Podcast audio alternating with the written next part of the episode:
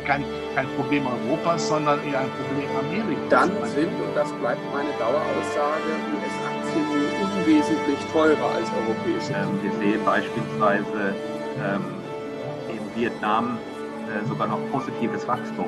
Insbesondere an die Wahlen in den USA, die natürlich auch für die eine oder andere Überraschung. Das ist ja nach wie vor von Banken. Wir selber investieren nicht direkt in Unternehmen. Also wir sind kein Private Equity Investor, der wirklich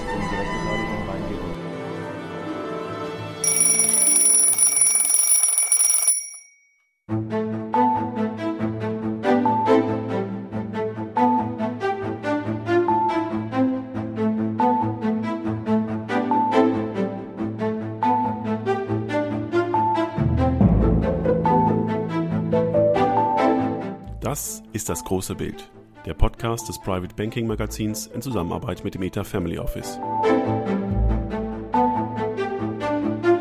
Mein Name ist Christian Hammes und ich arbeite als Family Officer, Beirat und Portfolio Manager. Wenn Sie als Privatanleger, Stiftung, Family Office oder Institution Ihr Vermögen verwalten lassen oder es selbst tun, wenn Sie solche Anleger als Beirat, Finanzausschussmitglied oder auch als Steuerberater oder Rechtsanwalt begleiten, wenn Sie selbst Vermögensverwalter sind oder wenn Sie einfach nur gerne guten Köpfen zuhören, dann machen wir diesen Podcast für Sie. Wir machen ihn auch, weil es ihn bislang nicht gab und weil mir dieses Format zur unabhängigen Orientierung in den Kapitalmärkten zu Beginn eines jeden Quartals, also zur Reporting-Saison, schlichtweg gefehlt hat.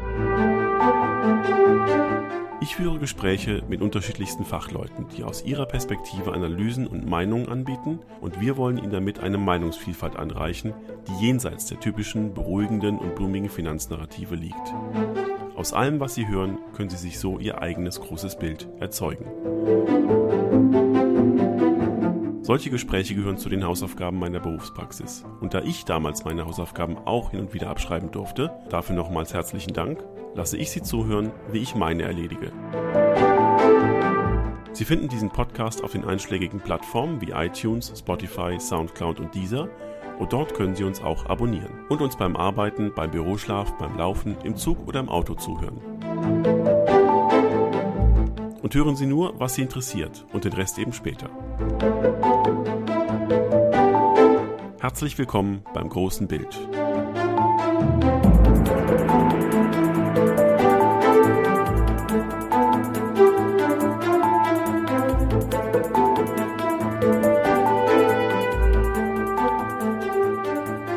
Ganz herzlich willkommen zur neunten Staffel im großen Bild und herzlich willkommen zu meinem Prolog.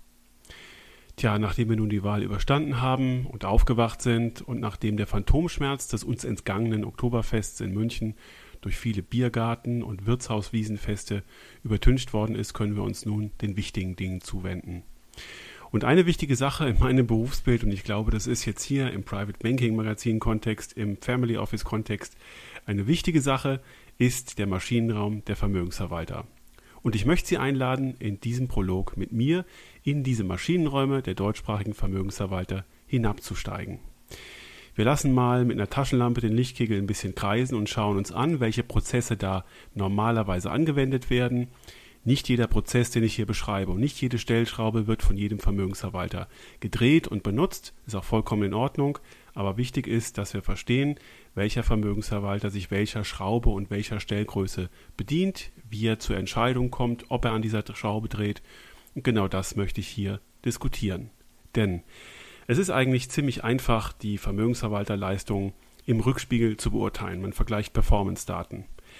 Das ist auch dann Sinn, wenn Sie exakt identische Anlagerichtlinien der Vermögensverwalter vergleichen. Das lohnt sich aber nur im institutionellen Bereich, wo Sie beispielsweise auf der Basis ganz vieler verschiedener Benchmarks, beispielsweise Länderindizes, viele verschiedene Performances vergleichen können, beispielsweise von Investmentfonds. Und das passiert ja auch. Und in diesem institutionellen Kontext ist es auch sinnvoll.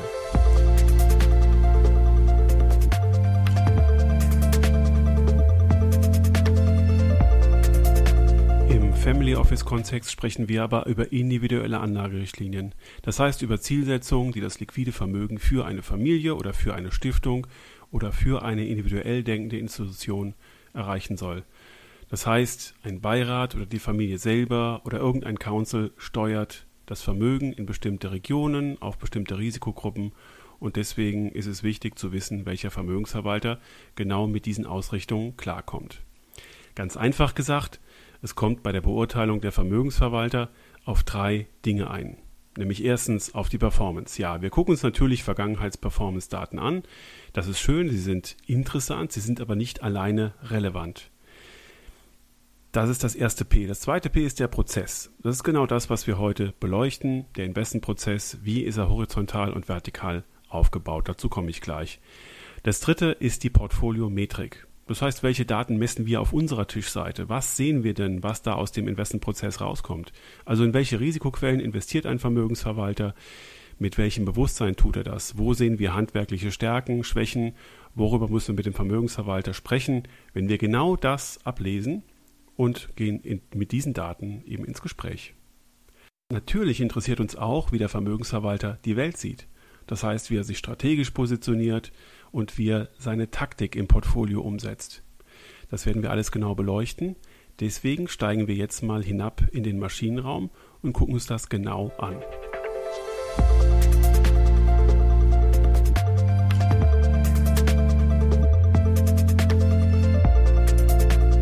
Im Maschinenraum sieht es von außen erstmal ganz einfach aus. Schauen Sie sich allein diese Folien an, die Vermögensverwalter Ihnen auf den Tisch legen, um zu erklären, was Sie in Ihrem Maschinenraum wirklich tun.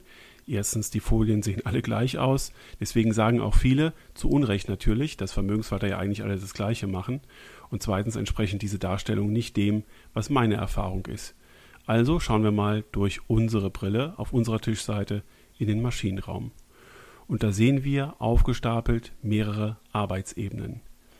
Wir sehen zehn Arbeitsschritte, zehn Arbeitsebenen, die horizontal aufeinander gestapelt sind und wir gehen sie jetzt mal durch im Rahmen eines sogenannten Top-Down-Prozesses, in dem der Vermögensverwalter typischerweise aus der Weitwinkelperspektive auf diesen Planeten schaut und sich überlegt, welche Kräfte auf ihr Vermögen wirken. Er bestimmt, welche zyklischen Bedingungen herrschen, wie er das taktisch umsetzt, wie er daraus sein Portfolio konstruiert, wie er dann seine Titel selektiert und das Portfolio steuert. Und dann fragen wir uns am Schluss, wie er denn das Portfolio arrondiert oder Deselektionen vornimmt und wie er Risikomanagement betreibt. Diese zehn horizontalen Ebenen haben vertikale Stellschrauben. Das heißt, in jeder Ebene finden nochmal eigene Prozesse statt, die aufeinander gestapelt sind, die nebeneinander stehen und die fein justieren, wie ein Vermögensverwalter zu seiner Anlageentscheidung kommt. Und auch diese Prozesse sind in jedem Maschinenraum anders. Das Narrativ, dass also Vermögensverwalter alle das Gleiche tun, das kann ich überhaupt nicht unterschreiben. Es ist Gottlob so, dass alle Maschinenräume, die ich kenne, sich sehr stark voneinander unterscheiden. Und man sieht es jetzt in der aktuellen Performance-Divergenz, die nach wie vor seit vielen, vielen Monaten schon anherrscht, dass es eigentlich wert ist, sich mit dem Maschinenraum wirklich intensiv zu beschäftigen. Nun, da es mein Beruf ist, mache ich das jetzt mal für Sie. Wir fangen mit der ersten Ebene an, dem säkularen Bild. Das säkulare Bild eines Vermögensverwalters beschreibt nichts anderes als welche Megatrends, welche langfristigen Entwicklungen er sieht und wie er die in seinem Portfolio beschreibt und gliedert. Das können sein Bevölkerungswachstum in Afrika. Na, kennen Sie einen Vermögensverwalter, der in Afrika aktiv anlegt? Digitalisierung, ja, die Revolution des Internets, die Digitalisierung der Dinge, Internet der Dinge und so weiter, den Klimawandel und die daraus resultierenden Stranded Assets, also die Tatsache, dass bestimmte Vermögensgegenstände, Produktionsanlagen im Rahmen des Klimawandels und der Umstellung auf Nachhaltigkeit wertlos werden. Wir haben die Überschuldung und die Zinspolitik, die sich wahrscheinlich nie wieder in die Normalität bewegen kann. Wir haben das Phänomen der säkularen Stagnation, also der Umstand, dass sich nach der Erholung aus Covid-19 die Wachstumsraten in der westlichen Welt wieder relativ stark normalisieren werden. Und all dem muss ein Vermögensverwalter Rechnung tragen. Wir sehen zum Beispiel als weiteren Punkt eine relativ schnelle Oligopolisierung im Industriebereich. Überlegen Sie alleine mal, wie schnell sich der deutsche Fernbusmarkt monopolisiert hat. Und diese Effekte finden Sie an ganz vielen anderen wirtschaftlichen Spielfeldern. Darüber hinaus gibt es im Bereich Artificial Intelligence und Quant Computing maßgebliche Entwicklung. Wir sind auf dem Weg in die Singularität, also dem Punkt, ab dem sich die künstliche Intelligenz besser optimieren, weiter programmieren kann als der Mensch. Wir gehen auf eine Wirtschaft der Tokenization zu, also eine Wirtschaft, in der sich materielle Dinge durch digitale Tokens handeln lassen außerhalb der aktuellen Transaktionsplattformen, die wir kennen, der Börsen. Und wir haben eine Vermögenspreisinflation, die der großen Geldmenge geschuldet ist, die alle Realgüter trifft. Also Sie sehen, es gibt richtig viele verschiedene Felder, in denen ein Vermögenshalter sich bewegt, aus der Fernsicht, und er muss sich positionieren. Auf meiner Tischseite ist es ganz wichtig, diese Felder sichtbar zu machen. Das heißt zu fragen, welche Megatrends investiert denn ein Vermögensverwalter? Wie kann ich sehen, dass ein Vermögensverwalter beispielsweise in das Bevölkerungswachstum oder in die Überalterung der Bevölkerung investiert? Also kann ich das über einzelne Aktien markieren und sichtbar machen. Und genau das ist das Ziel meiner Arbeit. Und aus meiner Perspektive kann ich sagen, dass das säkulare Bild manchmal tatsächlich nur aus Narrativen besteht und nicht so sehr aus der Umsetzung. Aber es gibt Vermögenshalter, die sich sehr intensiv mit genau diesen Zukunftstrends beschäftigen und dann auch folgerichtig im Portfolio ableitend und sichtbar machen, wie sie das umsetzen. Die zweite Ebene, die makroökonomische Ebene und das zyklische Bild beschreibt ganz einfach, wo stehen wir aktuell im Konjunkturzyklus. Aktuelles Beispiel, wir haben die Corona-Rezession gehabt, den relativ schnellen Wiederaufschwung und wir können zeigen, an den Stellschrauben, die der Vermögenshalter hier zur Verfügung hat, wie wir beispielsweise im Zinsbereich, das heißt auf der Anleihenseite, die Duration verstellen oder wie wir das zyklische Bild eines Aktienportfolios ausrichten. Es gibt Vermögenshalter, die das nicht aktiv machen, andere wiederum, da können Sie sehr gut nachvollziehen, wie sie von Monat zu Monat das Konjunkturbild auf der Investmentuhr verschieben und beispielsweise im letzten Jahr sehr stark eben im Tech-Bereich investiert waren, Anfang diesen Jahres sehr stark im frühzyklischen Bereich engagiert waren und jetzt, da sich dieser frühzyklische Bereich offenbar etwas ermüdet, andere Vermögensverwalter sagen übrigens, der erholt sich noch. Wir werden das in den Marktgesprächen in diesem Podcast auch aus verschiedenen Perspektiven hören. Jetzt mittlerweile nicht zyklische Aktien sehr stark übergewichten. Also hier ist eine ganz wichtige Stellschraube für das Risiko Ihres Portfolios und das hat sich in der Vergangenheit extrem stark ausgezahlt, ob ein Vermögensverwalter an dieser Schraube stellt. Die Zinsebene nochmal diskutiert, wenn Sie die Duration als Richtung und als Stellschraube in Ihrem Anleihenportfolio beschreiben, dann können Sie feststellen, dass diese Inflation, die wir seit Anfang des Jahres gesehen haben und die richtig stark gewirkt hat auf Anleihenportfolios, auch als großes Risiko sehen dürfen. Das heißt, ein Vermögenshalter, der in dieses Jahr gegangen ist mit einer langen Duration, und da habe ich wirklich viele verschiedene Zahlen gesehen, bis zu 9,5 Jahren, der hat richtig darunter gelitten. Warum? Weil er vielleicht die erste Seite in seinem makroökonomischen Lehrbuch nicht gelesen hat, dass bei der Wiedereröffnung nach einer Rezession tatsächlich Inflationstendenzen normal sind. Wir haben in diesem Jahr überhaupt nichts Unnormales gesehen. Auch das, was wir jetzt an Inflationstendenzen in der Zukunft im Herbst und im Winter sehen werden, ist vollkommen normal. Und das kann man abbilden als Erwartung im Portfolio. Und wer das gemacht hat, hat im Anleihenbereich, ich sag mal in diesem Jahr, wenig verloren. Zu gewinnen gab es nicht so viel. Und andere, die mit offener Flanke, mit einer langen Duration in diesen Markt reingelaufen sind, haben richtig geblutet. Und wenn Sie sich fragen, warum Ihr Anleihenportfolio genau an der Stelle verloren hat, liegt es wahrscheinlich auch an der Duration. Deswegen ist es total wichtig, darüber zu sprechen und das inhaltlich, also kognitiv, zu verstehen und zu diskutieren.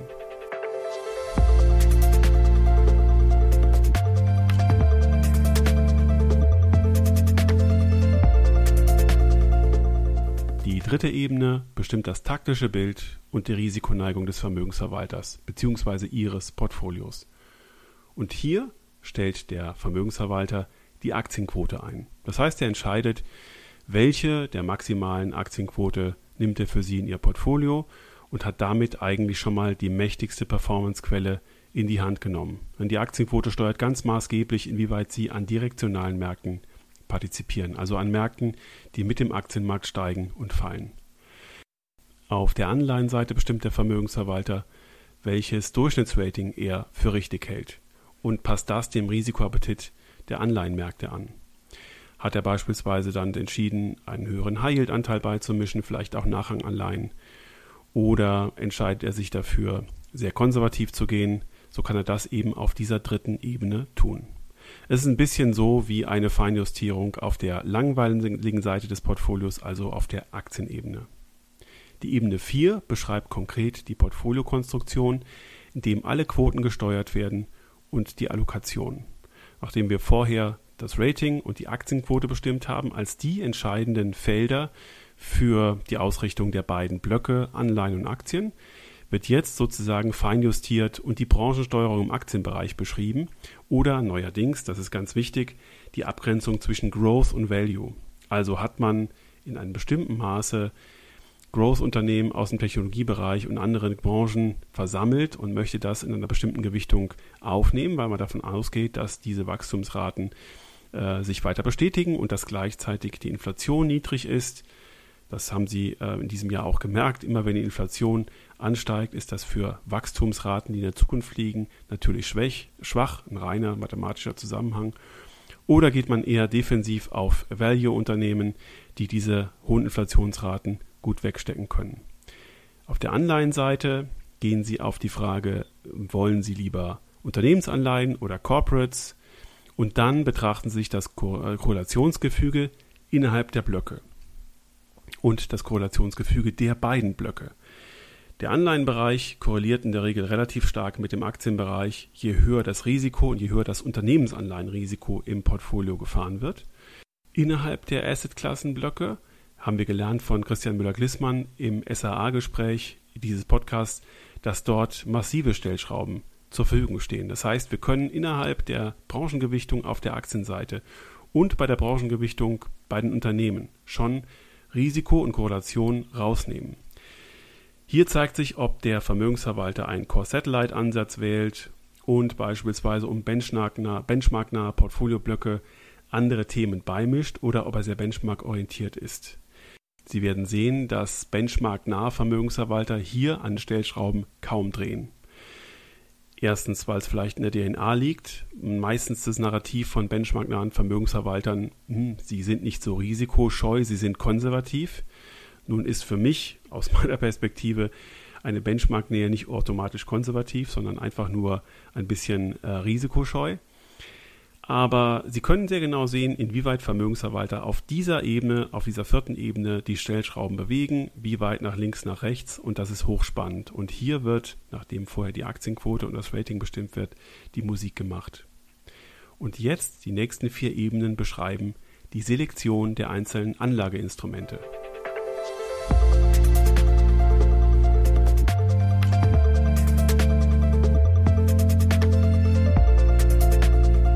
Also in den nächsten vier Ebenen wird gefiltert und die Ebene 5 und 6 beschreibt ESG-Kriterien. Die fünfte Ebene quantitative Kriterien, nach denen man beispielsweise strukturieren kann, welche Kontroversen, welche Themen man im Portfolio unter ESG-Gesichtspunkten nicht finden soll. Und auf der qualitativen Ebene kann man zum Beispiel ganz bewusst schlechte ESG-Kriterien auswählen, die quantitativ dann im Portfolio sich niederschlagen, aber Unternehmen, die aktiv sich auf den Weg gemacht haben, ihre ESG-Scorings zu verbessern. Viele andere Felder spielen noch mit rein, also welche Impacts beispielsweise im Bereich ESG zu erwarten sind. Aber hier befinden wir uns quasi auf Neuland. Wir haben das in vielen Gesprächen hier in dieser Podcast-Reihe schon diskutiert, deswegen will ich da gar nicht in die Tiefe gehen. Auf jeden Fall wird spannend, wie die Vermögensverwalter jetzt aktuell unter großem regulatorischen Druck übrigens diese Kriterien feinjustieren welches Research-Anbieter sie sich bedienen. Da gibt es ja im Prinzip nur noch ein Oligopol. Ähm, da gab es viele Zusammenschlüsse. Und vor allen Dingen, wie sie die Ausprägung in ihrem ESG-Bereich darstellen möchten. Das heißt, in welchen Kriterien, welche Kriterien finden Sie im Reporting und welche Impact-Kriterien können Sie schon im Portfolio sichtbar machen. Das ist gar nicht so einfach. Ähm, es geht hier auch nicht nur um quantitative Aspekte, auch um qualitative. Das ist aber eine Ebene, die bestimmt nach, der, nach und nach in diesen Bereich hier reinwachsen wird. Nachdem wir diese fünfte und sechste Ebene durchschritten haben, kommen wir auf die siebte und achte, also auf die quantitative Titelselektion im Anleihen- und im Aktienbereich. Jetzt sind wir hier bei der Fundamentalanalyse angekommen. Und hier kann man auch sehen, dass viele Vermögensverwalter den Top-Down-Prozess gar nicht so stark gewichten und eigentlich hier erst anfangen, bottom-up das Portfolio zu bauen. Bottom-up heißt, ihnen ist wichtiger, dass die Aktien, die sie selektieren, quantitative und qualitative Kriterien erfüllen und sie von diesen Aktien überzeugt sind und sie sich gar nicht so sehr darum scheren, wie die Inflation, wie die Konjunktur oder andere Kräfte auf ihr Portfolio wirkt, weil sie davon überzeugt sind, dass das Vermögen in dieser Konstellation, also mit der Auswahl dieser Aktien, von denen Sie überzeugt sind, Outperformance erzielen wird. Und das ist auch vollkommen in Ordnung. Und wenn Sie mehrere Vermögenshalter nebeneinander legen, mit dem gleichen Anlagerichtlinien belegen, dann ist es natürlich sinnvoll, völlig verschieden funktionierende Maschinenräume miteinander ins Rennen zu schicken. Also, die siebte Ebene, die quantitative Titelselektion, beschreibt, ja, wie Sie beispielsweise im Aktienbereich Bewertung und Wachstum implementieren. Also welches Kurs-Gewinn-Verhältnis, welche Umsatz-, Wachstums- ähm, und ähm, Cashflow-Wachstumsraten Sie da platzieren. Die Bilanzqualität ist ein wichtiger Begriff. Übrigens an der Stelle der Begriff der Qualitätsaktien oder der Qualität wird in meinen Vermögenshaltergesprächen ganz oft genannt. Und glauben Sie mir, ich kenne mindestens 35 verschiedene Definitionen von Qualität. Ist auch vollkommen in Ordnung, ist kein wissenschaftlicher Begriff. Jeder kann das so definieren, wie er das möchte.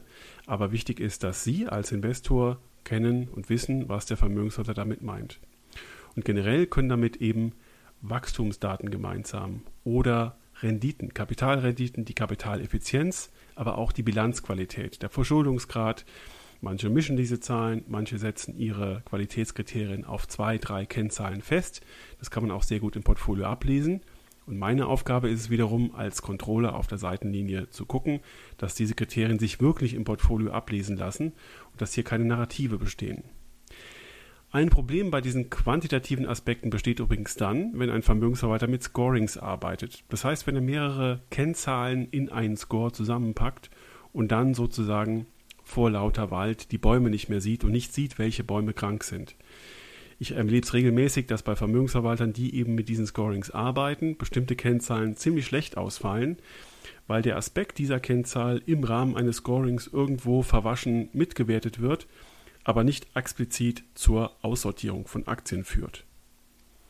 Auf der Anleihenseite werden wir bei der quantitativen Selektion Realrenditen sehen oder den Aspekt, dass sich bestimmte Anleihen, die dort quantitativ selektiert werden, ähm, auf ihren Handelsumsatz beziehen oder auf äh, die Realrendite, abgezogen also die Rendite um die Inflation.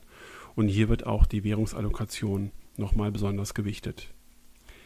Auf der achten qualitativen Ebene gibt es dann auf der Aktienseite die Diskussion um die Marktstellung und die Preissetzungsmacht, die natürlich in so einem inflationären Umfeld, wie wir es aktuell erleben, sehr, sehr wichtig ist.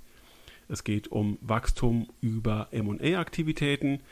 Aktuell auch ein ganz klarer Fall. Viele Unternehmen, die gut aus Corona rausgekommen sind und immer noch Cash haben, können sich jetzt auf die Suche machen nach schwächeren Unternehmen. Und genau das hat übrigens auch in der Vergangenheit ähm, sehr viel Anklang gefunden. Viele Investmentbanken berichten darüber, dass die M&A-Aktivitäten gerade sehr stark ansteigen. Man kann sich bei dieser qualitativen Ebene auf die Branchenprämie stürzen, das heißt auf die Leader verschiedener Branchen und auch sehen, ähm, ob Unternehmen beispielsweise sich aus schlechten quantitativen Daten herausarbeiten können, um beispielsweise Schulden abzubauen. Auch das ist eine qualitative Einschätzung, die dann sozusagen schlechten quantitativen Daten folgt.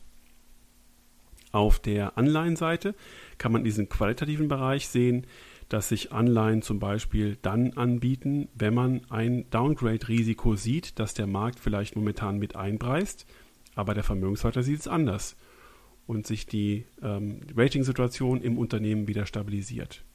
Gleiches gilt für Liquiditätsprämien, also für Unternehmen, die vielleicht momentan einen relativ dünnen Anleihenhandel haben, vielleicht aber aus irgendwelchen Gründen dann später wieder stärker gehandelt werden und sich dann durch einen Preisaufschub, einen Preiszuwachs, die Liquiditätsprämie wieder abbaut. Das heißt, die Anleihe wird dadurch teurer, dass sie wieder stärker und liquider wird. Das sind also diese vier Selektionskriterien, diese vier Selektionsebenen und vertikal, und das konnte ich hier nur grob antönen, spielt sich hier richtig viel ab.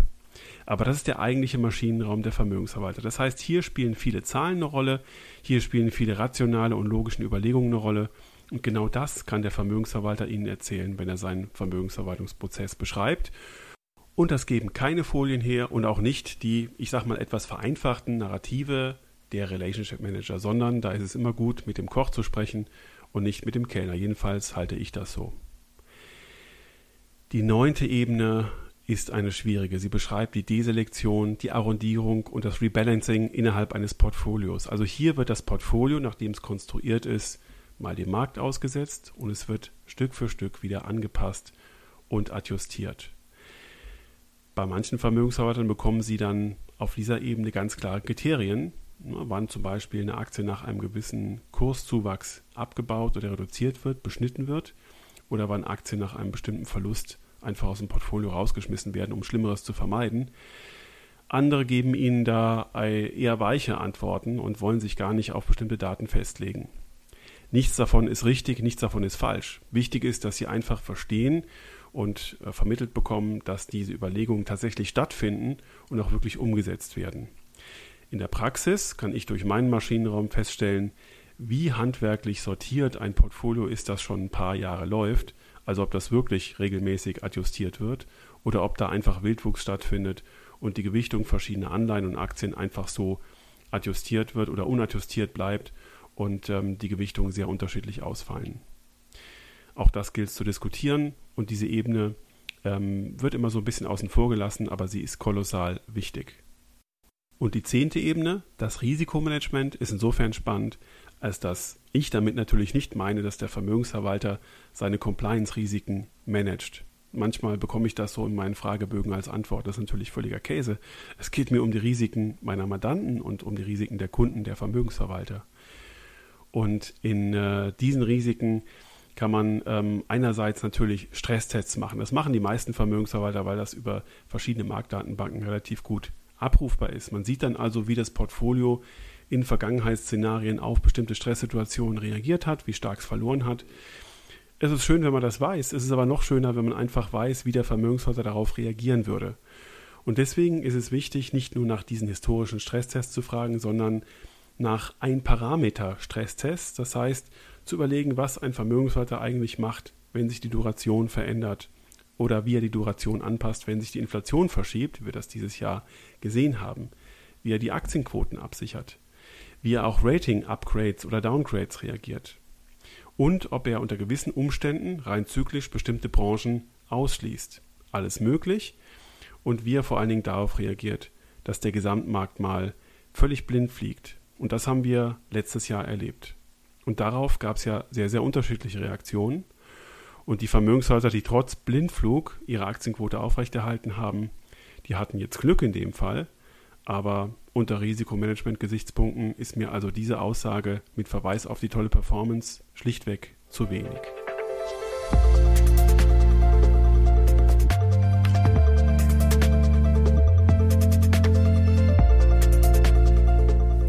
Kommen wir mal raus aus dem zugigen Maschinenraum der Vermögensverwalter. Ähm, ich finde diese Ebenen extrem spannend und sie sind extrem unterschiedlich. Und wie gesagt, Vermögensverwalter sind durch ihre Maschinenräume sehr, sehr unterschiedlich aufgestellt und setzen sehr unterschiedliche Schwerpunkte.